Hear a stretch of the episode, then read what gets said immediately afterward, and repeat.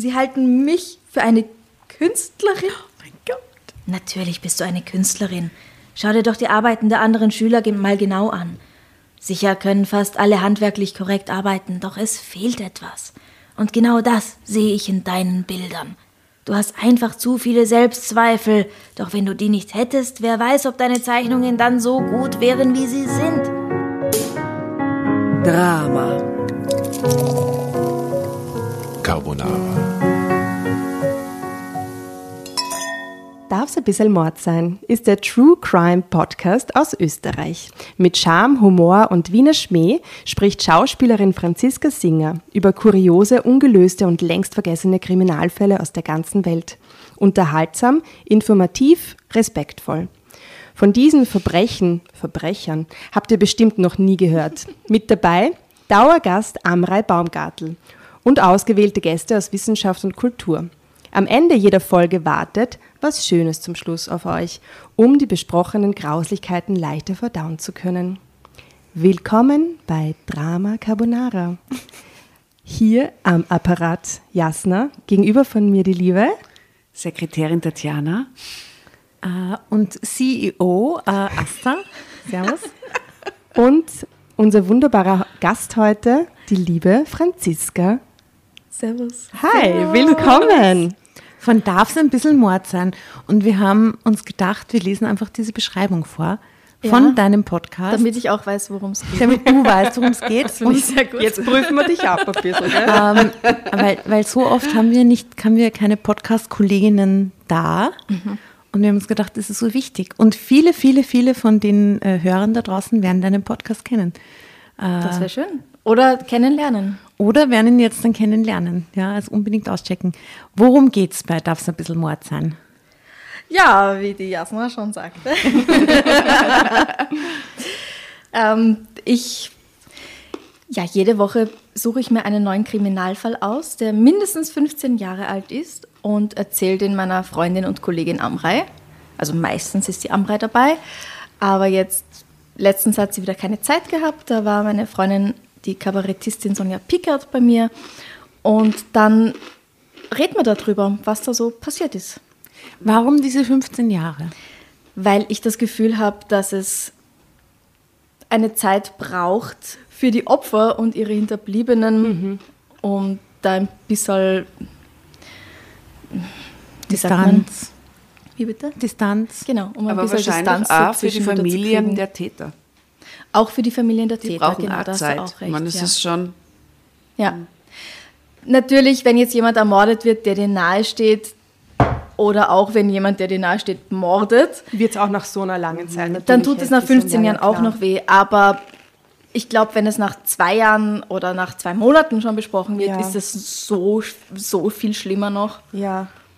Und, Und ob es dann mein- 15 oder 50 Jahre sind, das ist, es relativiert sich mit der Zeit dann, glaube ich. Also Hast du das Gefühl, der Level dass des es Schmerzes.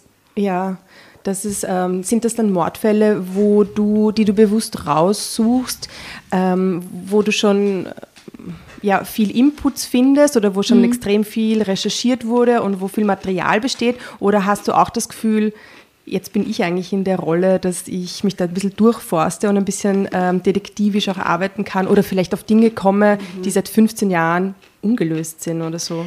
Ich wollte ja eigentlich als Kind ganz gern Detektivin werden Mhm. oder zur Kriminalpolizei gehen, Mhm. Sherlock Holmes sein und der zweite Wunsch war aber Schauspielerin, deswegen habe ich mich dann für Schauspielerin entschieden, weil ich mir gedacht habe, da kann ich auch mal Detektivin sein und Ja. muss es aber nicht jeden Tag sein, sondern ich kann auch eine Stewardess sein, die ich mag oder so. Nicht, Ja, außerdem. Also ich kann mir Ähm. die total gut vorstellen als so eine Tatort-Kommissarin. Ja, das wäre natürlich der Traum. Total. Also wenn ich jetzt eine Geschichte, ein Tatort-Drehbuch schreiben würde, ich würde die reinschreiben, du bist toll. voll gut. Voll, voll gut. Ich finde, ähm, ich meine, die Oder so. Gerichtsmedizinerin könnte ich mir auch extrem gut ja, vorstellen. irgendwie so. Wissenschaftlerin oder so auch. Ja. Aber ich glaube, du wärst einfach eine urleibende Kommissarin, so eine junge... Ähm, ähm, und ich, ich brauche so cooles Gegenüber auch. So ein, Aber so ein Mann, den, den du voll super konntest. Ich mir super gut vorstellen. Was ich gern machen würde, ist so eine Serie, gibt es, soweit ich weiß, noch nicht im deutschsprachigen Fernsehen, ist so eine ähm, ja, Detektivin oder irgendwie so eine Hilfe zur Polizei, die ein bisschen crazy ist. Und, und so tut, als ob sie irgendwelche telepathischen Fähigkeiten hat oder sowas. Also, aber nur Und so aber tut. einfach nur urgescheit ist und alles sofort rausfindet und dann sagt man, mm, Om Shanti, äh, ich habe das gespürt. Und Und hast du angefangen, alle drehen voll durch. Super Plot. Aber, aber ich weiß am Ende immer, wer der Täter ist und die nicht. Sehr gut. Du weißt es immer schon ganz am Anfang, bevor es alle anderen wissen. Ja, ja, ja. Du, und was war, weil du gesagt hast, natürlich, es geht um die Distanz und die Sachen sollten jetzt nicht so aktuell, so relevant quasi sein, Ja. auch aus Respekt. Ne? Aber Ja. was war so der bekannteste Fall, an dem man sie einfach so grundsätzlich erinnert? Weil Es gibt ja so Kriminalfälle, die bleiben einem im Gedächtnis. Hattest du so einen dabei schon mal? Der bekannteste in Österreich ist der Jack Unterweger, den habe ich gemacht. Und ansonsten, also ich versuche eigentlich immer Fälle zu finden, die noch nicht jeder kennt. Es gibt Wo auch du eben 500 detektivisch arbeiten Ja, kannst. genau. Es gibt ungefähr 500.000 Podcasts, die das Thema True Crime behandeln, auch im deutschsprachigen Bereich. Und natürlich kann ich da nicht immer einen Fall finden, von dem noch niemand gehört hat, weil sehr viele alle 500.000 hören. Und es sind nur Aber- österreichische Fälle? Nein, nein, es sind Fälle aus der ganzen Welt. Aber das, Das ist da stelle ich mir die. Recherche wirklich äh, schwierig vor und also ich habe schon ein paar Folgen gehört Mhm. und habe echt auch, also man hört, dass du dich sehr gut vorbereitest. Oh, also da ist mich. sehr, sehr viel Arbeit steckt da dahinter Ja. und natürlich glaube ich, ähm, ihr improvisiert schon in eurem Zwiegespräch Mhm. ja, miteinander, aber man hört schon noch, dass ihr euch oder du dich sehr, sehr gut vorbereitest und das sehr viel rein recherchierst. Ja. Ja, es sind viele Stunden, die ich natürlich mit der Recherche verbringe. Würdest du sagen, du hast dir schon eine Expertise angeeignet in einem bestimmten Bereich durch deine Recherchen? Expertise, also Sachen, die dir immer wieder unterkommen, die du dann schon einzuordnen verstehst. Äh, irgendwann ruft dir die Polizei an und fragt Ja, nach deinen genau, Mitarbeit, ja. weil du so tief studiert hast. Das wäre ein guter Plot für, das wäre doch ein guter Plot. Podcastmacherin, True Crime Podcastmacherin Ja, wird, ja, wird involviert. zum Und Profiler. sie ist crazy. Hey, Das ist vielleicht habt quasi ihr das bald in Beste aus einem beiden Heft so Welten. eine Geschichte. Man darf für uns Geschichten schreiben und wir lesen sie dann. Wir Na, lesen also bitte. Fanfiction. Also wenn diese Geschichte kommt, dann bin ich wieder da. Ja. Du kannst mal so ein Referat für uns schreiben, ein Ja. True Crime Referat und wir lesen es dann. Okay. Du, aber. Franziska, gibt es irgendeine Geschichte oder irgendein ein Erlebnis, äh, das du in deinem Podcast bearbeitet hast, das dir sehr nah gegangen ist oder wo du Ja. gemeint, das dir einfach nicht aus dem Kopf geht, weil es dich total berührt hat? Also Expertin bin ich jetzt nicht in diesem Bereich, weil du das vorher gemeint hast. Aber das Thema Femizid ist ja jetzt 2021 schon ein sehr großes geworden in Österreich, leider, leider. Und deswegen habe ich zwei Folgen bislang zu diesem Thema gemacht und mich damit viel beschäftigt, viel mehr als mir dann beim Einschlafen gut tut. Ja, also da habe ich mich natürlich ordentlich reingegraben, auch was man tun kann, selbst als Betroffene von häuslicher Gewalt oder wenn deine Freundin oder auch dein Arbeitskollege oder wer auch immer davon betroffen ist und wie du helfen kannst. Und zum Beispiel habe ich auch eine sehr interessante Studie gefunden, wo es darum geht, dass es acht Stufen gibt, acht Stufen der Gewalt, die ein Mann durchläuft, bis es schließlich im Mord endet. Weil es ist nie einfach so von heute auf morgen, alles war happy peppy und dann plötzlich bam, so bringt er sie um. wirkt, gell? medial. So wirkt genau. Ja, oh, er hat Ja, das immer so Liebe getötet. Oh. Ja, aber nix. Ja, ja. Da gab es vor eindeutige Anzeichen. Kannst du diese acht Stufen kurz beschreiben, umreißen? Ich kriege jetzt bestimmt nicht alle acht zusammen, aber ein Anzeichen ist, war er früher schon so? Hat er früher schon Gewalt ausgeübt, psychisch oder physisch in anderen Beziehungen? Also Be- Beziehungen, intime Partnerschaften, wie auch immer. Ähm, dann ganz am Anfang kommt das Lovebombing, dass man viel, von außen merkt man das ja mehr, als wenn man selber drinnen steckt, dass alles irgendwie viel zu schnell geht, weil alles so super ist und so schön war es noch mit keinem anderen und ah, er liebt mich und ich kriege ständig Geschenke und Komplimente und dann zieht man auch schon zusammen.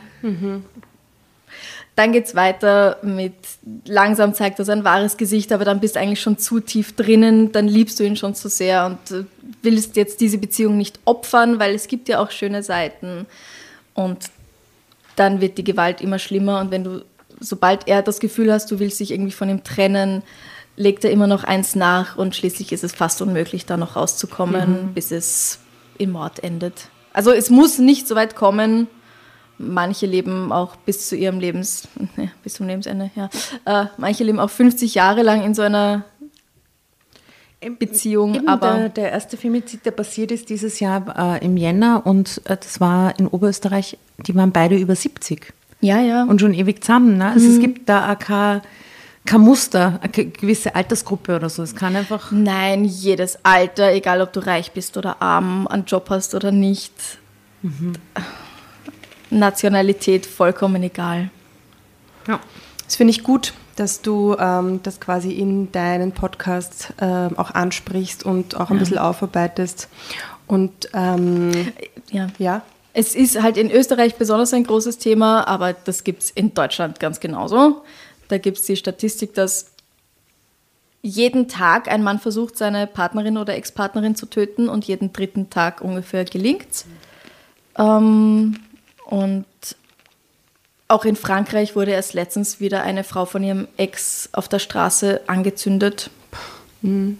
Es gibt in, also hochgerechnet in Deutschland über 100 Frauenmorde im Jahr. Außer ich habe mir das jetzt falsch gemerkt. Das kann auch sein, aber hm. ist jetzt schon wieder naja. ein Weilchen her. Hm. Also Franziska, äh, ich weiß nicht, wie gut du unseren Podcast Rama Carbonara kennst, aber mhm. wir haben uns entschieden, heute auch ein deepes Thema mit dir anzureißen. Ein Diebes oder ein Liebes? Ein Deepes. Oh, mhm. Deep.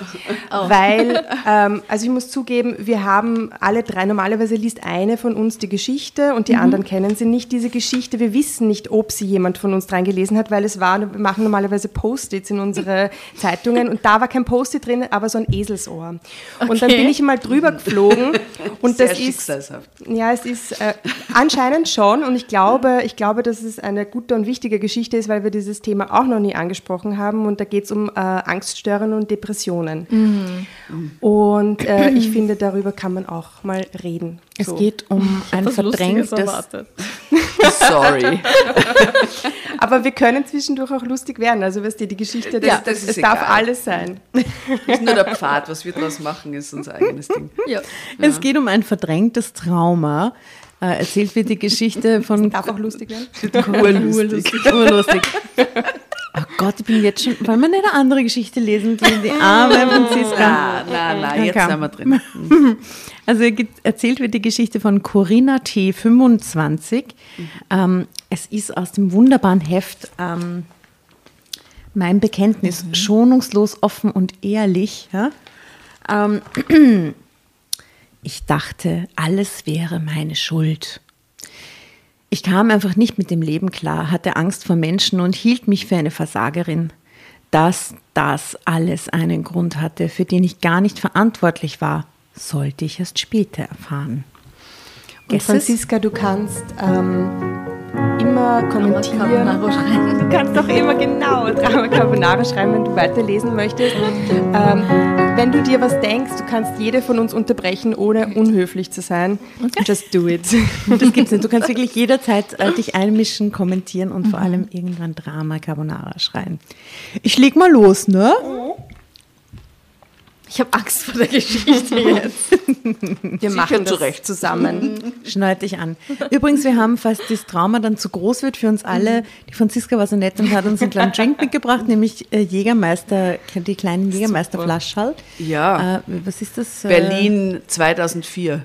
2CL. Äh, das erinnert mich an meine frühere Party-Vergangenheit. Und ich freue mich schon, wenn es wirklich sehr schlimm und traumatisierend wird, würde ich sagen, wir stoßen dann zwischendurch mit dem Jägermeister an. Ja. Das finde ich okay. Gell? Ja. Vor allem schau her, das ist mit 56 erlesenen Kräutern, das ist Wurzeln, gesund. Blüten, Früchten, ein Elixier quasi. Ja, wunderbar. Sehr gut. Du schaust auf uns, gell? Ja. Als hättest du es gewusst, dass man was Hochprozentiges brauchen hat. Na ja, eben zum Verdauen sowas.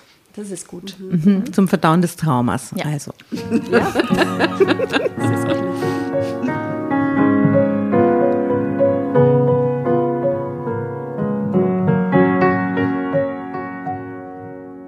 Solange ich zurückdenken kann, fühlte ich mich schwach und unsicher. Ich war übersensibel, sagte meine Mutter immer zu mir und sollte mir doch nicht alles so zu Herzen nehmen.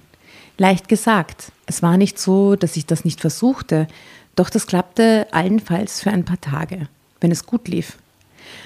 Meistens war ich schon am nächsten Tag wieder down. Ich machte mir Sorgen um jeden und um alles. Mein Vater meinte, dass es besser wäre, wenn ich keine Zeitung mehr lesen würde.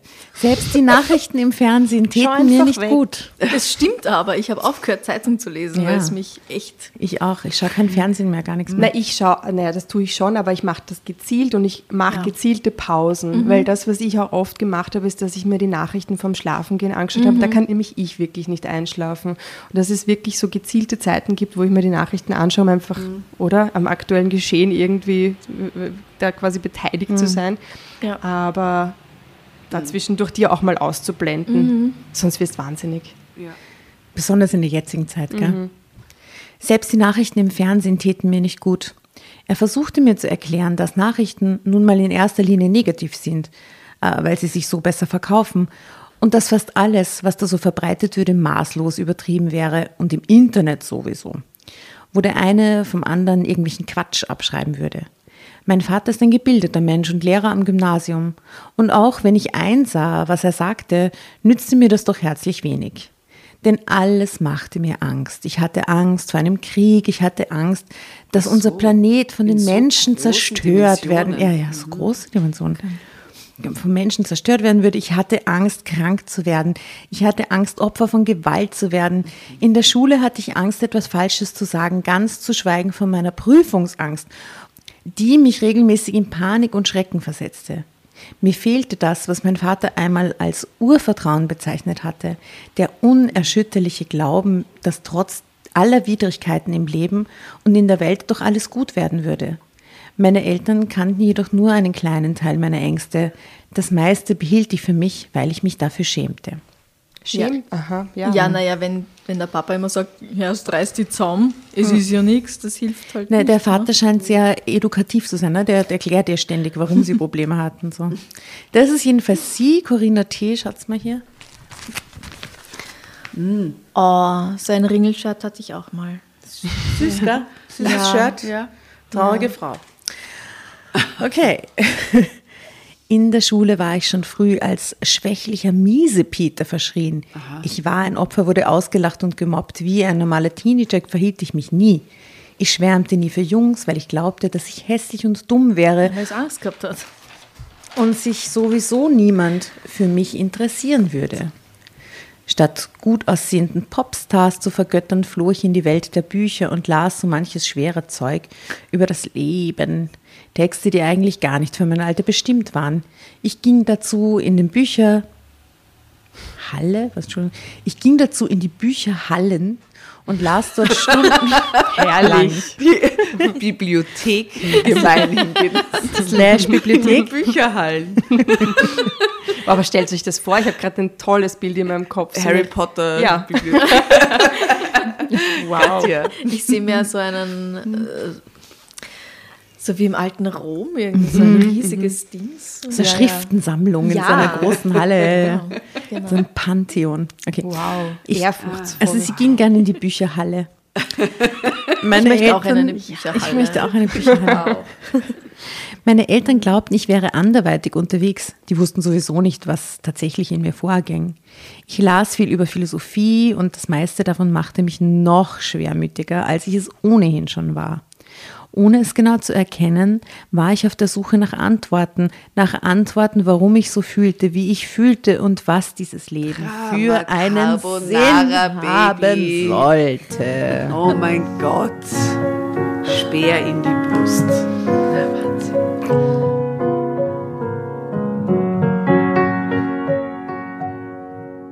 Doch vieles, was in den Büchern stand, machte alles nur noch schlimmer. Ich las zum Beispiel über die Absurdität des Daseins, eine zutiefst düstere Sichtweise einer Richtung, die sich Existenzialismus nennt, hm, falls ihr davon schon, schon jemals gehört habt. das ist sehr geheimnisvoll, muss man sagen. Oh Gott. Meiner damaligen Verfassung entsprechend war das Wasser auf meinen Mühlen. Ich frage, ah, sie ist dann Existenzialistin worden. Ich fragte mich auch, was das alles sollte. Das Leben, nichts als Angst und Schmerz schien es bereitzuhalten. Überall Hass und Krieg. Und der baldige Weltuntergang durch die Welt Umweltzerstörung stand ja auch bevor, was man überall lesen konnte. Und das vor Corona. Man Von muss aber ehrlich sagen, das ist, ja, dieser, das ist wirklich eine Sorge, die diese Generation dauernd äußert. Nicht, Wirklich. nicht zu Unrecht. Ja, nicht zu Unrecht. War- Genau. Von wann ist denn das Heft? Ist das vor oder nach Corona? Manche sind schon ein bisschen älter, die machen. Zwei- 220, als die Welt noch in Ordnung war. Als die Welt noch in Ordnung war, schau. Also pss, in Ordnung.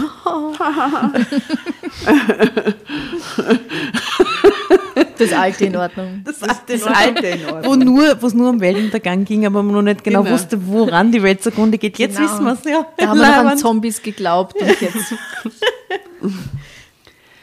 Was sollte an all dem schön? Was sollte daran lebenswert sein? Ich versank weiter in meiner dunklen Weltsicht, fühlte mich durch das Geschreibsel dieser Menschen, die sich als Philosophen bezeichneten, bestätigt. das Geschreibsel dieser Menschen, die sich als Philosophen bezeichneten. Okay. Ähm, und das brachte mich fast zum Äußersten. Ich gehörte nicht in diese absurde Welt. Ich entsprach in keiner Weise ihren Anforderungen. Letztendlich war dieser Blick auf alles, und das spürte ich auch unbewusst, nur eine Entschuldigung dafür, dass ich mich total als Versagerin fühlte.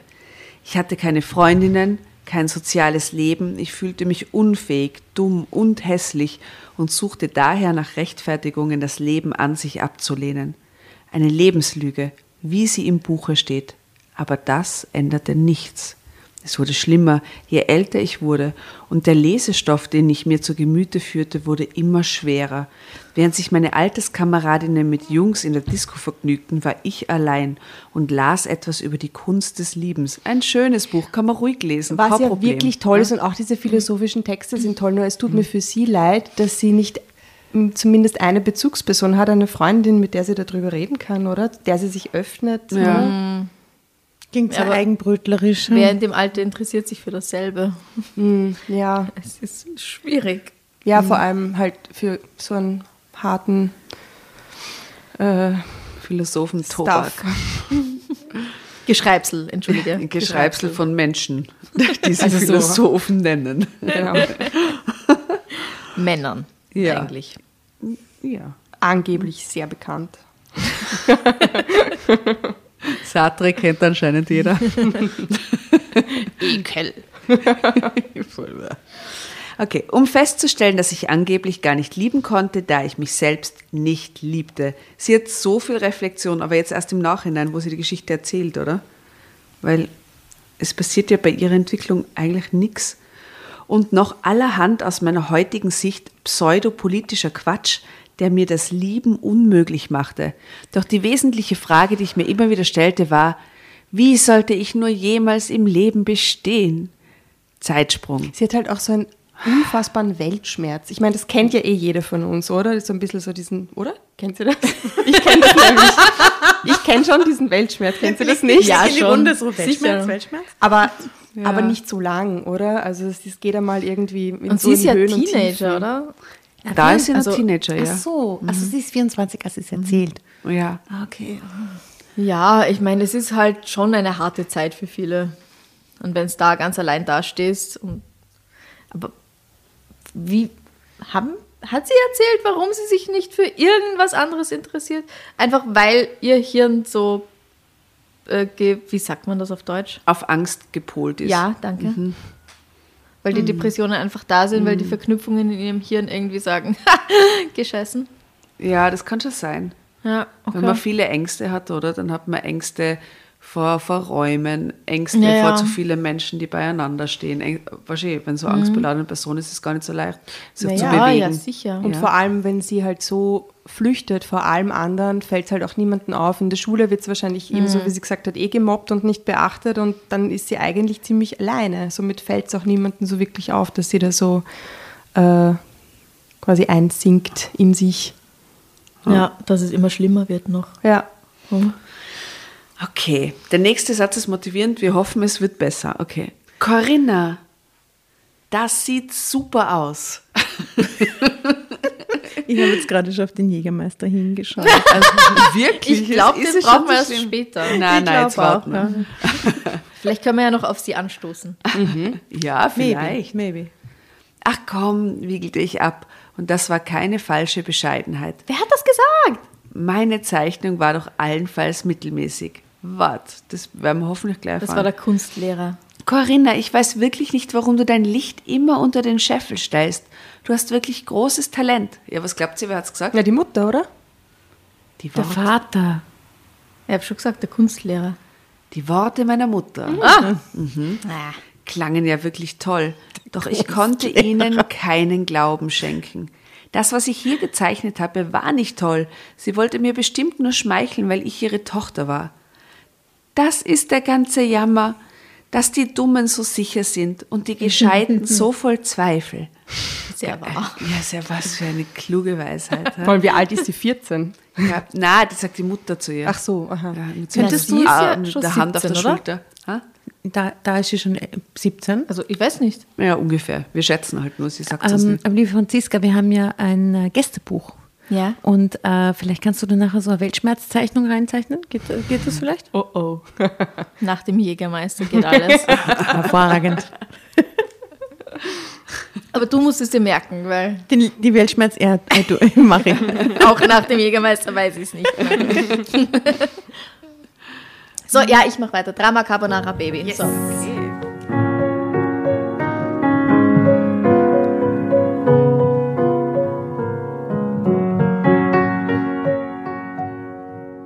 Ich kannte dieses Zitat. Es stammte von Bertrand Russell, einem britischen Philosophen. Ich hatte über ihn gelesen und ich kannte diesen Spruch auch von meinem Vater, der ihn schon häufiger zitiert hatte. Ich wollte ja so gerne glauben, dass ich Talent hatte, aber ich konnte nicht. Aber glaubt ihr, sie ist aus einer Akademikerfamilie? Offensichtlich, der Vater ist ja Gymnasiallehrer. Gebildet, hat sie gesagt. Ja, ähm, Sag mal jo. Natürlich wussten meine Eltern über meine Unsicherheit Bescheid, aber wie schon gesagt, ich versteckte meine wahren Gefühle so gut ich konnte. Und das gelang mir auch sehr gut. Meine Eltern ahnten nicht, in welche Abgründe ich blickte.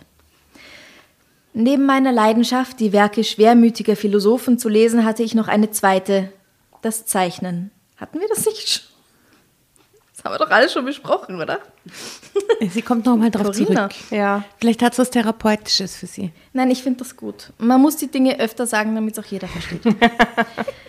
ich hatte schon früh damit angefangen und alles, was ich dazu brauchte, waren ein Blatt Papier und ein Bleistift. Ach was.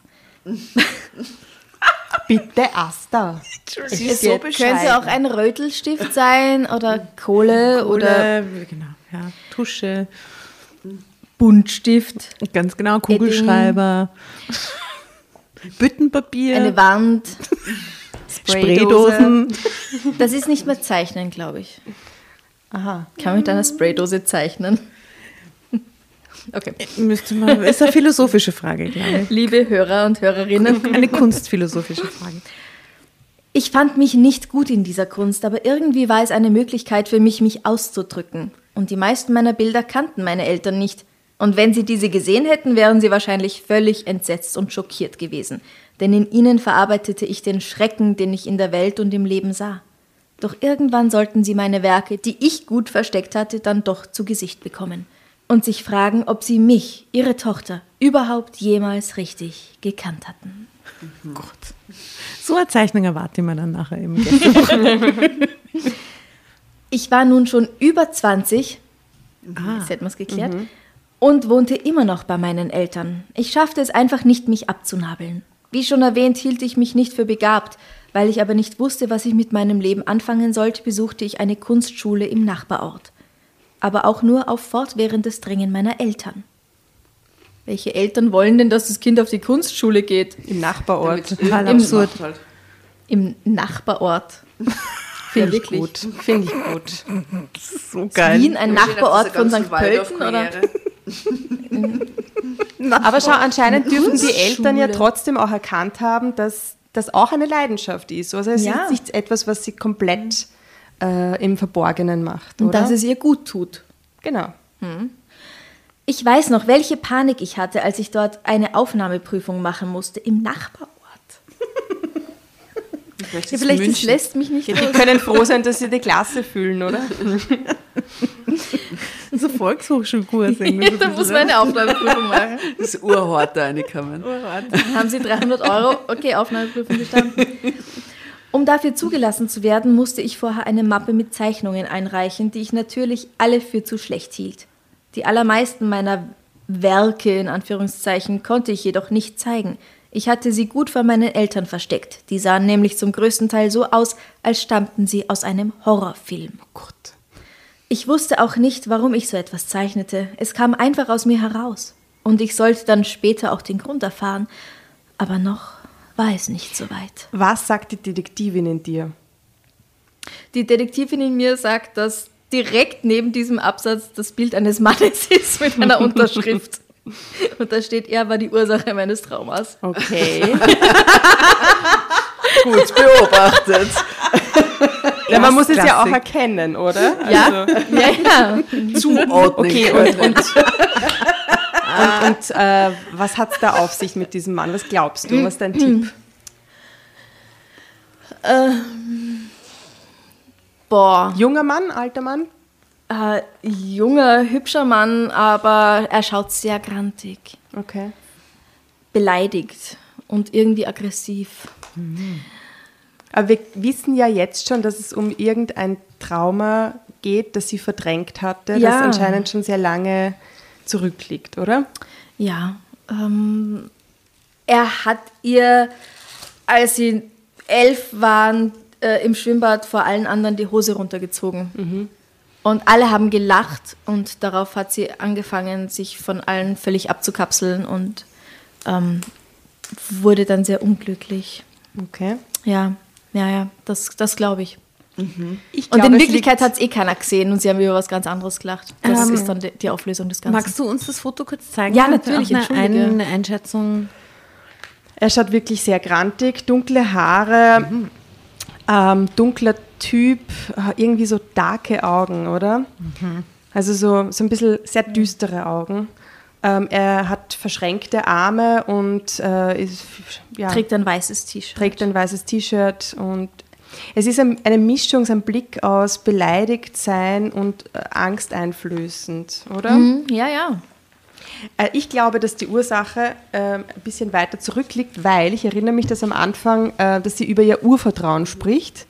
Und da hat sie gemeint, dass ihr dieses Urvertrauen fehlt. Und das schließt eigentlich immer darauf zurück, dass es irgendwas in der frühen Kindheit war.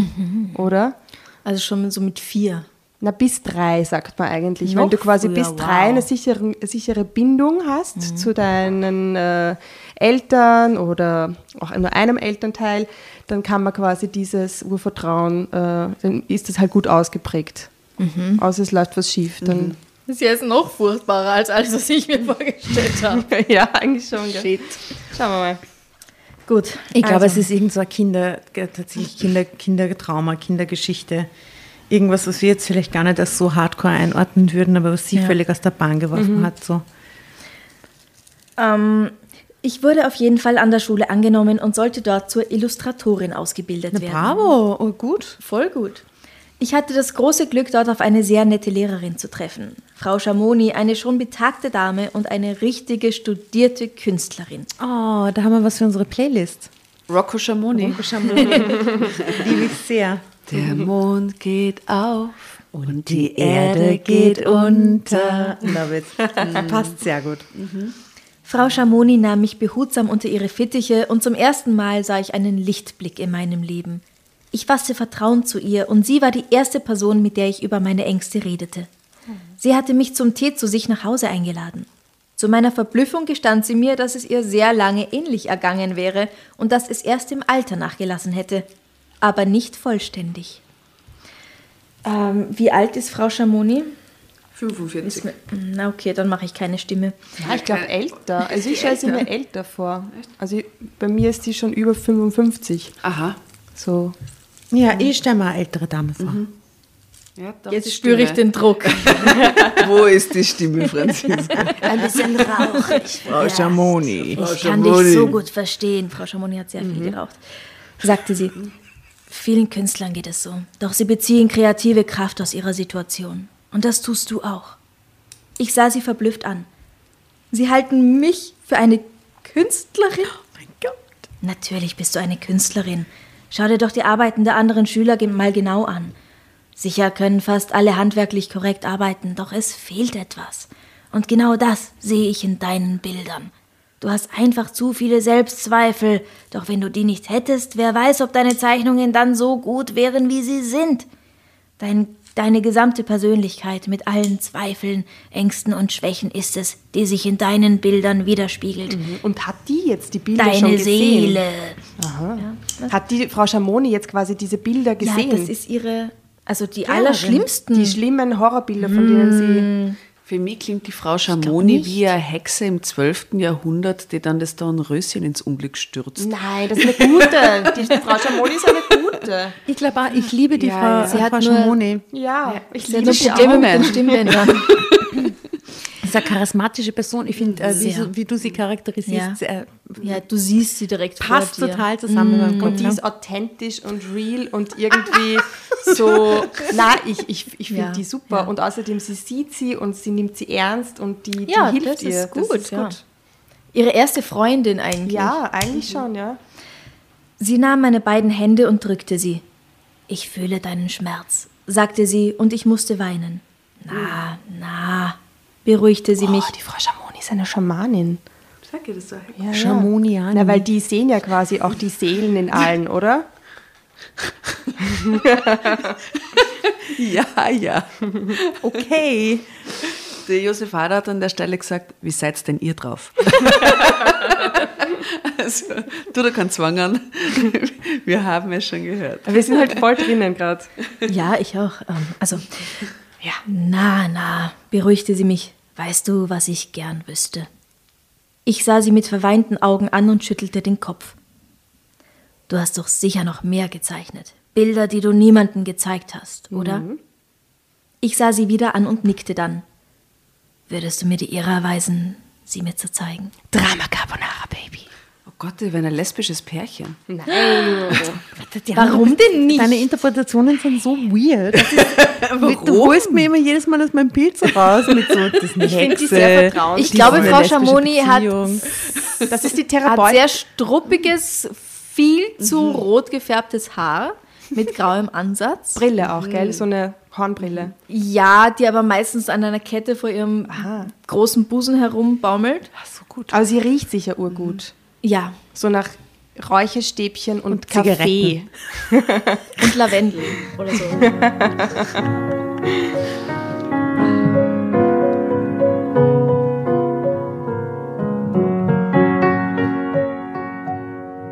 Es war, als hätte ich mein Innerstes nach außen gekehrt. Ich sah Tränen in den Augen meiner Mentorin und genauso das ist sie einfach für sie. Sie können trotzdem ein Paar werden. Ich finde das in Ordnung. Das ist oft passiert zwischen Mentorin und, und Nein. ja, eben. Auch oft generationenübergreifend. Ja, sehr oft generationenübergreifend. Er spricht Erschrocken, aus Erfahrung. total. Erschrocken sah ich sie an. Ich, ich weiß, stotterte ich. Die sind schrecklich, furchteinflößend. Sie schüttelte den Kopf. Sie sind einfach großartig, aber was ich mich frage, Wie bitte? Wer spricht? Die Mentorin. Sie sind einfach großartig, aber was ich mich frage. Frau Schamoni sah mich nachdenklich an. Da muss etwas mit dir passiert sein. Etwas Schlimmes. Ich schüttelte den Kopf. Ich habe keine Erinnerung. Zeitsprung. Es war einer dieser düsteren Tage. Der Himmel grau und es regnete Bindfäden. Ich hatte sehr schlecht geschlafen, war etliche Male aufgewacht und hatte gegrübelt. Und am Morgen erwachte ich mit Bauchschmerzen. Obwohl es sich nicht wirklich um Bauchschmerzen handelte. Ich nannte dieses Gefühl nur so, es war ein Druck in meiner Magengegend, den ich fast jeden Morgen hatte, mal schwächer, mal stärker. Wenn ich dann aufstand und abgelenkt war, legte es sich meist etwas, doch an diesem Tag war das Gefühl so intensiv, wie ich es schon lange nicht mehr erlebt hatte. Ich wälzte mich hin und her und glaubte es nicht mehr aushalten zu können. Ich musste immer wieder an Frau Schamoni denken. Es war jetzt schon zwei Monate her, als ich in der Schule bekannt, als in der Schule bekannt gegeben wurde, dass sie plötzlich verstorben war. Was nach zwei Monaten wird bekannt gegeben, dass sie verstorben ist. Ja, die ist so. Na, wahrscheinlich lange im Krankenstand und so und irgendwann haben sie dann gesagt, okay, jetzt ist sie verstorben oder so. Na, weiß eh, woran ich gleich denke. Mord. Nein, aber dass sie halt zwei Monate nicht? niemand gefunden hat und dann. Ja, ja, das habe ich auch gedacht. Aha, okay. Ja, Wir, haben, vorher off-air über ähm, äh, Body Farms. Bo Body Farms gesprochen. An, das- an das habe ich sofort gedacht, Entschuldigung. Ach Gott, nein, die arme Frau Shami Mu- Muniani. Oh nein. Ich kann gar nicht sagen, was für ein Schlag das für mich war. Corinna, hast du verschlafen? Hörte ich meine Mutter und schreckte hoch. Du kommst noch zu spät. Ich dachte an die Schule, wir hatten jetzt eine neue Lehrerin. Die machte allenfalls Dienst nach Vorschrift und eine Künstlerin konnte man sie auch nicht nennen. Ich wusste nicht mehr, was ich dort noch sollte. Und überhaupt war mir alles gleichgültig geworden. Frau Schamoni hatte mich aus dem Sumpf gezogen und nun war ich wieder dabei zu versinken. Meine Depression war übermächtig geworden und ich fühlte mich nur noch wie betäubt und vor allem völlig allein. Heute frage ich mich, warum ich nicht mit meinen Eltern darüber gesprochen habe, ihnen schon früher reinen Wein über meinen seelischen Zustand eingeschenkt hatte. Ja, weil die eh nur sagen, reiß die zusammen. Und irgendwas Ist ja zitieren. ganz klar. Vielleicht wäre dann alles anders geworden und ich hätte nicht zum Äußersten gegriffen. Aha, wir, wir nähern uns am Selbstmord, oder was? Es ist die letzte Na wohl Seite. kaum, weil sie ja die Geschichte aufschreibt. Ja, aber vielleicht ein, ein nicht geübter. Also. Als ich im Krankenhaus aufwachte, saßen meine Eltern an meinem Bett. Oh nein. Nein. Meiner Mutter liefen die Tränen die Wangen herunter. Mein Liebling, warum hast du das getan? fragte sie mich. Lass sie, sagte mein Vater, mache bitte jetzt keine Vorwürfe. Dann sah er mich an und nahm meine Hand. Ich war noch beduselt und langsam kehrte die Erinnerung zurück, wie ich nachts ins Bad gegangen war. Die Hände vor meinem Bauch gepresst, weil der Schmerz so stark war, wie ich Mutters Tabletten gesehen hatte und einfach nicht mehr weitermachen wollte. Ich hatte eine ganze Handvoll unter dem Wasserhahn heruntergespült, dann war ich zurück ins Bett gegangen und hatte auf das Ende gewartet. Irgendwann war ich bewusstlos geworden, aber dann plötzlich erwacht. Eine unerträgliche Übelkeit war in mir aufgestiegen und Panik. Ich schrie wie am Spieß und plötzlich standen meine Eltern im Raum. Scham stieg in mir auf, als die Erinnerung wiederkam und ich die beiden an meinem Bett sitzen sah. Alles wird gut, flüsterte mein Vater und gab mir einen zärtlichen Kuss auf die Stirn. Mach dir keine Gedanken. Dann kam ein Arzt herein und sagte, dass ich Ruhe brauchen würde. Ein paar Tage später holten mich meine Eltern zurück nach Hause. Dort erzählte ich ihnen zum ersten Mal, was in mir vorging, solange ich denken konnte. Und ich zeigte ihnen auch die Bilder. Ich sah, wie sich meine Eltern anschauten, schockiert und dann so, als ob sie etwas verstehen würden. Einige Tage später kam dann mein Vater in mein Zimmer und bat mich, mit ins Wohnzimmer zu kommen. Man müsste mir etwas erzählen. Drama Carbonara,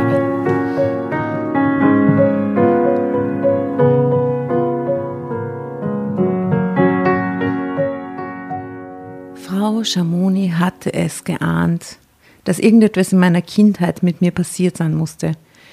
Nun erfuhr ich die ganze Geschichte. Ungläubig vernahm ich, dass meine Eltern nicht meine leiblichen waren, sondern dass ich von ihnen adoptiert worden war.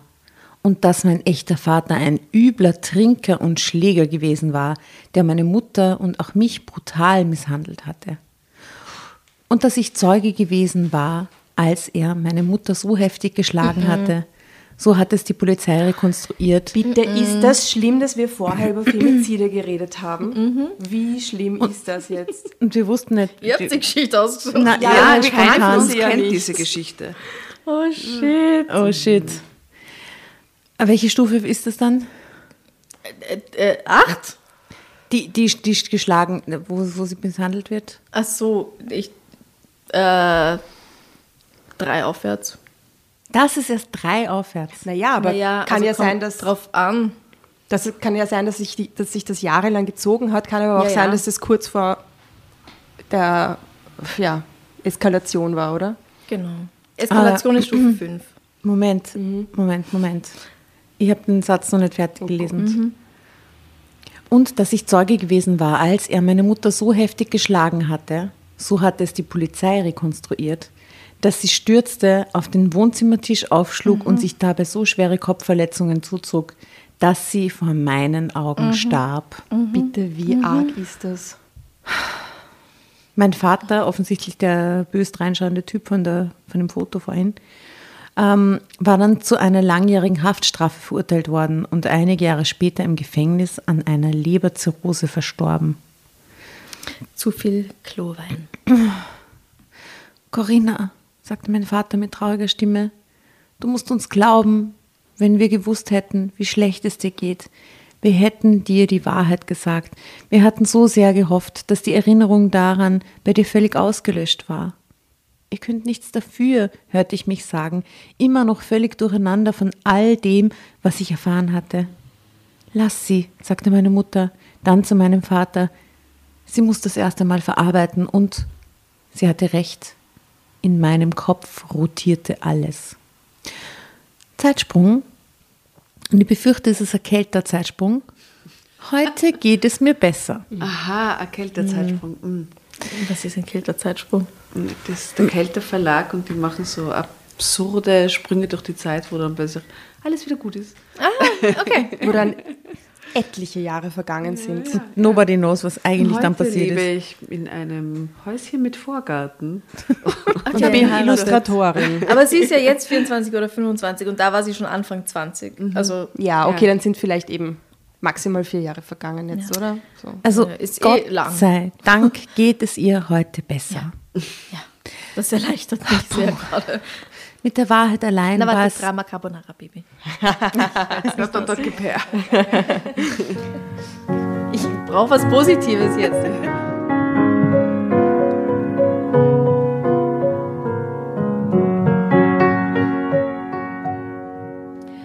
Mit der Wahrheit allein war es allerdings nicht getan, obwohl mir nun so vieles klar wurde. Meine Eltern besorgten mir eine Therapeutin, mit der ich nach und nach mein Trauma verarbeitete. Ich habe zwar immer noch Ängste, doch meine tiefen Depressionen sind nach und nach verschwunden. Mein Beruf füllt mich aus und macht mir viel Spaß. Ich arbeite jetzt als Illustratorin in einem Buchverlag und bin sogar schon für eine meiner Arbeiten ausgezeichnet worden. und ich habe mir ein kleines Häuschen mit Vorgarten gekauft. Ja. Nein, aber das Allerbeste, ich habe jetzt endlich auch einen Freund. Es ist einer unserer Autoren, dem ich bei der Arbeit an seinem Buch näher gekommen bin. Oft muss ich an Frau Schamoni denken und stelle mir vor, wie sie auf einer Wolke sitzt und gerade an einem neuen Bild arbeitet. Ende.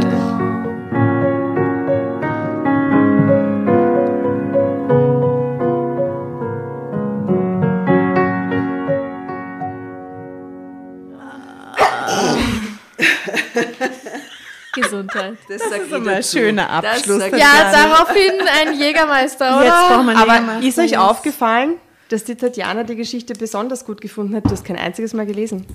Doch, das? Hast du? hat sie. Ah, Schon okay. gelesen. Aber sie hat es nie gelesen. Ist euch das aufgefallen? Ist dir etwas aufgefallen, was so passiert ist? Prost jedenfalls. Prost. Lass uns gemeinsam das Ja. Gott. Hey, wow, Prost. Schlimme Sache. Ja, diese Geschichte, so schlimm sie auch ist, ähm, die hat dich anscheinend schon auch ein bisschen gesucht mit diesem Eselsohr. Und du hast sie gefunden. Ja, aber ich, ja, ja, das wird auch seinen Grund haben, warum ich sie Du bist gefunden habe. einfach in Wahrheit eine Schamanin, Jasna. Ja. Eine Schamonin. Ja, eine. Schamonin, du bist jetzt am Weg dorthin. Ähm, nein, ich finde das wirklich, ich, also die Geschichte war schon sehr spannend und sehr Ja. interessant. Ja, Wahnsinn. bist sehr traurig. Hättest du es gerne ja was ich bin anderes sehr gelesen? traurig. Oh je, oh je. Ja. Aber schau mal, dir dürfte dieses Thema ja auch ein Anliegen sein, wenn du das in deinem Podcast behandelst. Und deswegen, Jo. ähm, es ist ja so, wie du am Anfang gesagt hast, es ist, äh, es ist natürlich leichter, so Happy-Peppy-Themen zu lesen und sich auch im Alltag und im Leben damit zu befassen. Und Eine das ist ja auch ein Grund. gewesen. Ich sag's immer. der Abend kommt noch. Du darfst noch gerne ein bisschen bei uns bleiben. Aber das ist ja auch ein Mitgrund, warum äh, dieses Thema auch so stillgeschwiegen wird.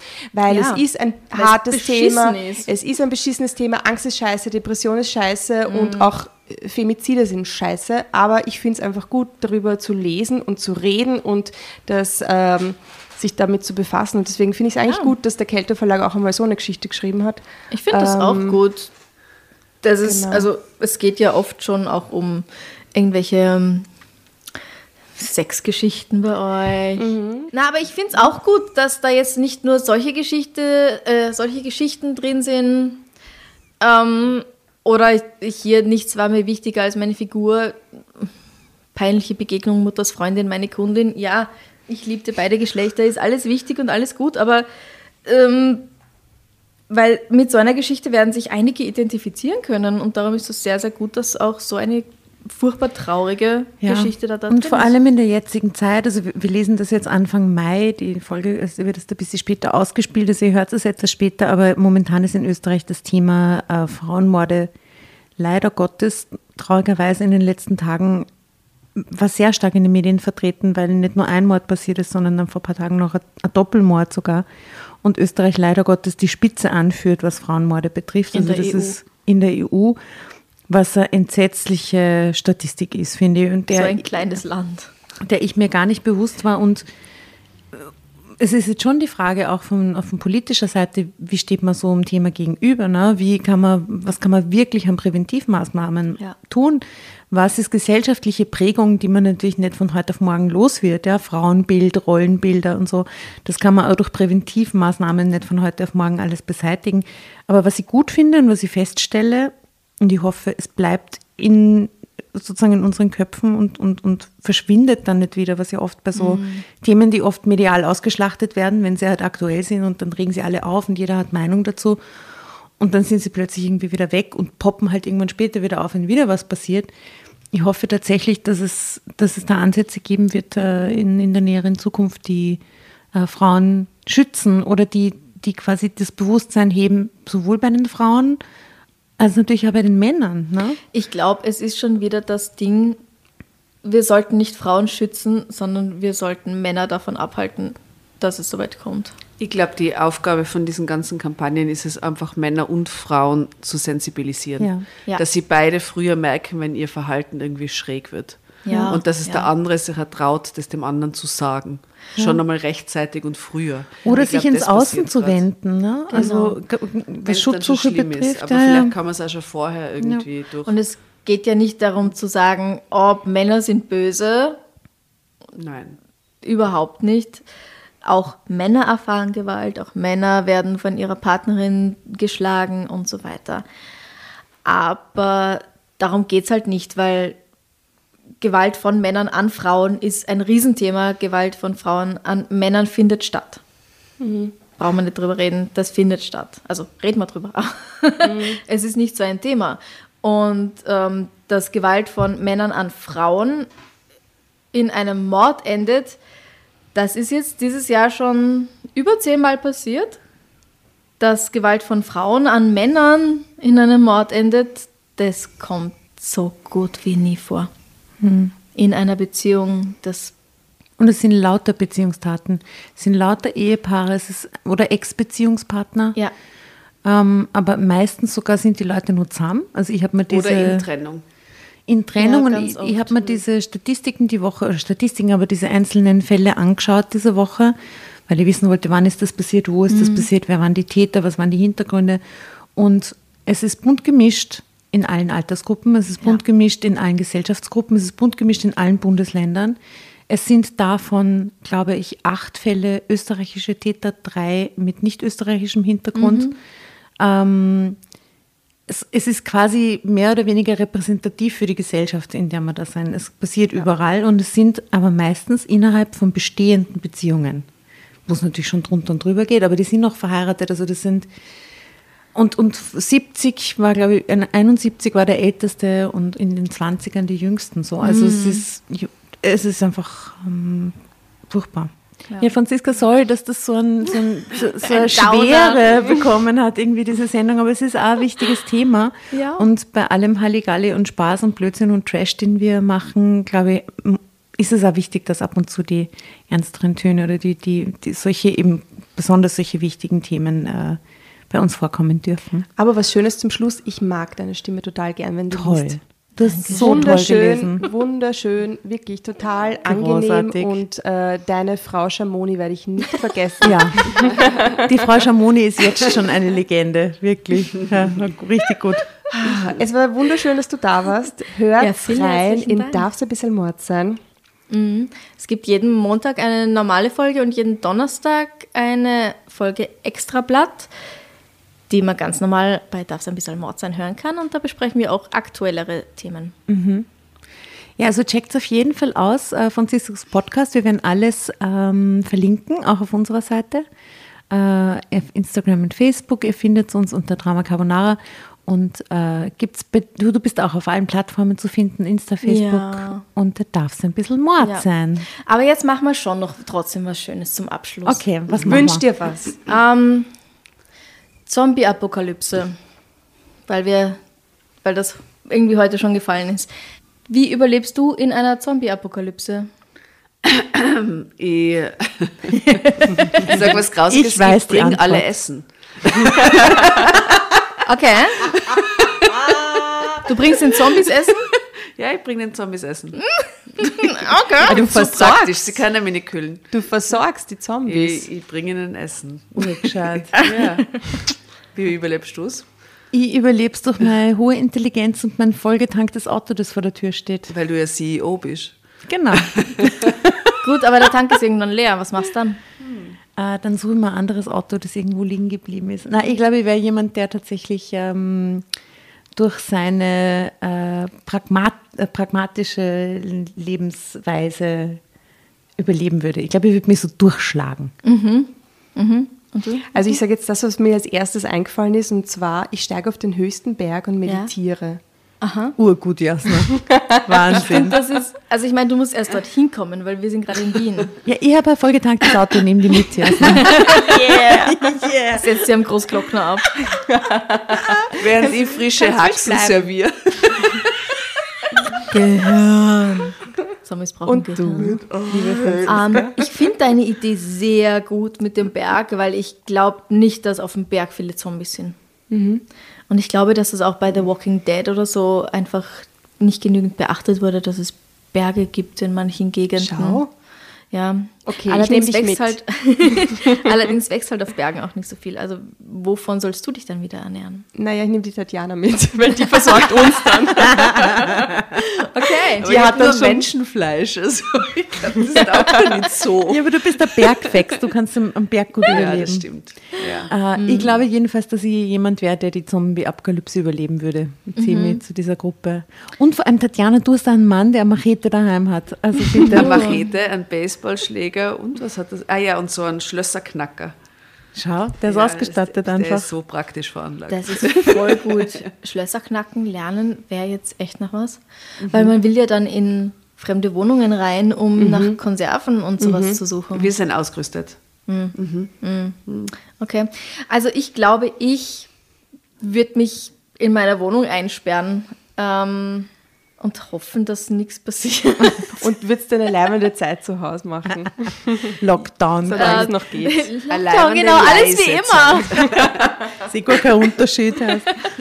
Und ähm, irgendwie vielleicht ja so mit einer Axt und Messern bewaffnet ähm, über die Dächer in andere Häuser dann reingehen und, und schauen, was es dort zu holen gibt. Aber wenn dann mal mein Block fertig ist, wenn Ja, der leer eben, gefressen ist. Nein, ich sag dir was, wir machen folgendes. Du nimmst die Axt, die Ja. Tatjana die Machete, Ja. Asta fährt mit dem Auto. Wir treffen uns dann noch einmal hier, genau an dem Ja, Tisch. aha. Und dann lesen wir einfach durch und lesen wirklich diese sechs Geschichten, die du dir eigentlich wir gewünscht gefressen hättest. werden. Und wir, wir trinken Jägermeister, essen Punschkrapfen und lesen sechs Geschichten. Während Fünf Minuten lang und dann kommen die Zombies. Das machen wir. Aber es wird uns gut gehen. Ich Ja. bin im dritten Stock, das kann ein bisschen dauern. Ich meine ganz ehrlich, Die fressen erst die Nachbarn unten und dann uns. Also. wenn es uns fressen oder wir dann auch Zombies werden, dann stört uns das ja nicht mehr. Ist ja wurscht. Also wenn man mal so weit ist, dann Ja, und weiß wir hatten nicht, eine so feine ist, ein Zeit. Zombie sein. Vielleicht ist er ur blöd, psychologisch. glaubst. Psychologisch, Mann. Ja, naja, wie du dich so fühlst, wenn du Ich glaube Zombie eher bist. physisches blöd, weil die sind doch so. Ich Ja, glaube, generell kann das eine Belastung sein. ich glaub, dass du als Zombie keine Schmerzen mehr spürst und äh, weder psychisch noch physisch. Wir werden Zombie-Therapeuten. Therapeutinnen. Sie können machen uns Das war fressen. wegen der Sie psychischen Nein, wir, machen, wir bringen. machen einen modernen Ansatz. Wir machen so einen äh, Zombie, äh, therapeutischen. Zombie-Podcast. Den sie die Zombies dann. Ja, aber was glaubst du, wie gut das ankommt, wenn es nur noch Zombies da draußen gibt, die das hören? Super, perfekt die Zielgruppe erwischt.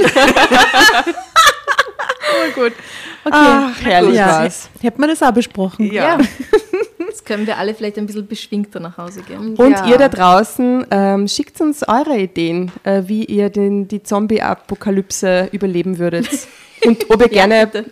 bei uns wärt und ob ihr in unserem Zombie-Restaurant äh, gerne essen würdet oder mit uns meditieren möchtet. Als Zombies oder als normale Als Zombies Menschen? oder normal. Was würdet ihr gerne essen? njam, njam, njam. Okay, es trifft. Ah. Na gut. Also ich wünsche euch einen wunderbaren Tag, Abend, guten Morgen, was auch immer. Vierti, Bussi und Baba. aus Wien. Tschüss. Macht es gut. Baba. Ciao.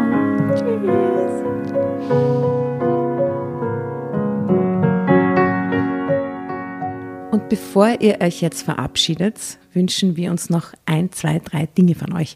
Und zwar erzählt euren Freunden, euren Omas, euren Tanten von uns und folgt uns auf Instagram und Facebook äh, oder schaut vorbei auf www.dramacarbonara.at, um alle dramatischen Wendungen aus erster Hand mitzuerleben. Falls ihr noch nicht dazu gekommen seid, abonniert uns auf Apple Podcasts und Spotify und schreibt uns auch gerne eine Bewertung. Wir freuen uns darüber wie wahnsinnig und für andere Hörerinnen ist es auch eine tolle Entscheidungshilfe. Und zuletzt, helft uns bei der Recherche. Die Hefte gibt's in jeder Trafik und wir freuen uns über eure Fundstücke in unserem Podcast Drama Carbonara laut und kommentiert vorzulesen.